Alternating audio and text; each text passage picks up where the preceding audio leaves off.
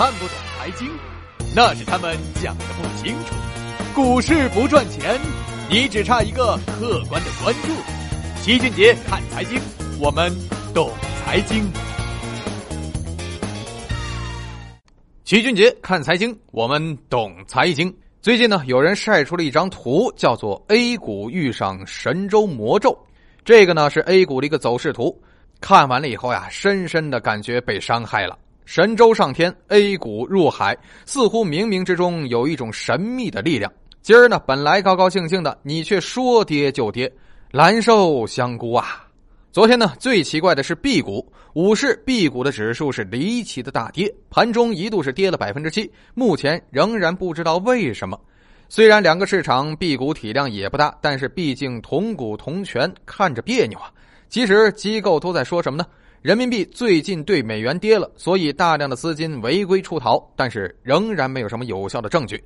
况且这最严重的贬值时间是在去年，B 股也没有大幅下跌呀。所以事出古怪必有蹊跷，相信肯定是某些人或者机构在捣鬼。比如我们打击海外逃避税可能是一个方面，应该呢会引起我们的监管注意。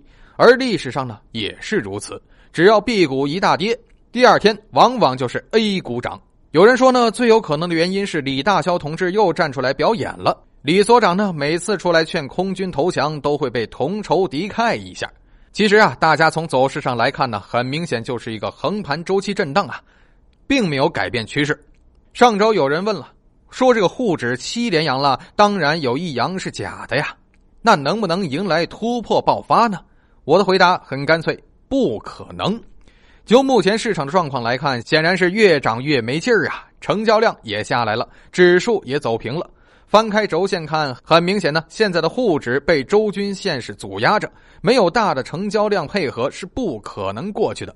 再有呢，资金面也不支持啊。十本十月之后呢，是快速的下跌，一度让我们看到了利率下行、股债双牛的希望。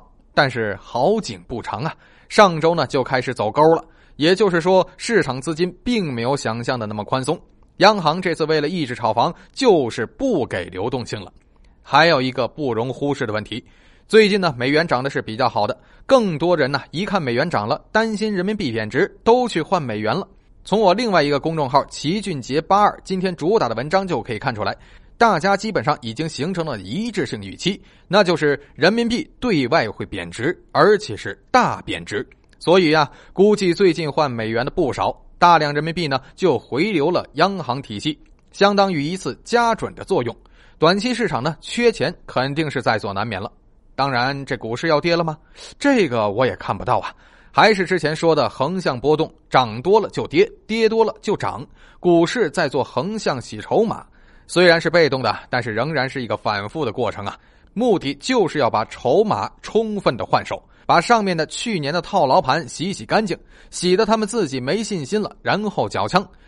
而底下跟进来的呢，也要被反复的折磨。直到你们信心不坚定了，也抽身而去换美元了为止。所以呢，我一直建议两成仓，最多三成。这个位置呢，股市没有明确的安全边际，所以啊，不能仓位过重。涨涨跌跌很正常，慢慢加仓，不要着急。他有耐心，我们要更有耐心。逢大跌买入，逢减仓。在这个阶段高抛低吸，不断的摊低手里筹码的成本，这是多么好的一个时期啊！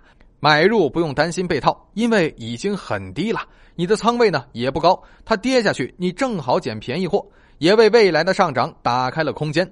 还是那句话，投资啊，千万别往人多的地方去，赚钱不是中国移动，别总相信群众。当十个人有八个人都看多的时候，那百分之八十的概率就是该跌了。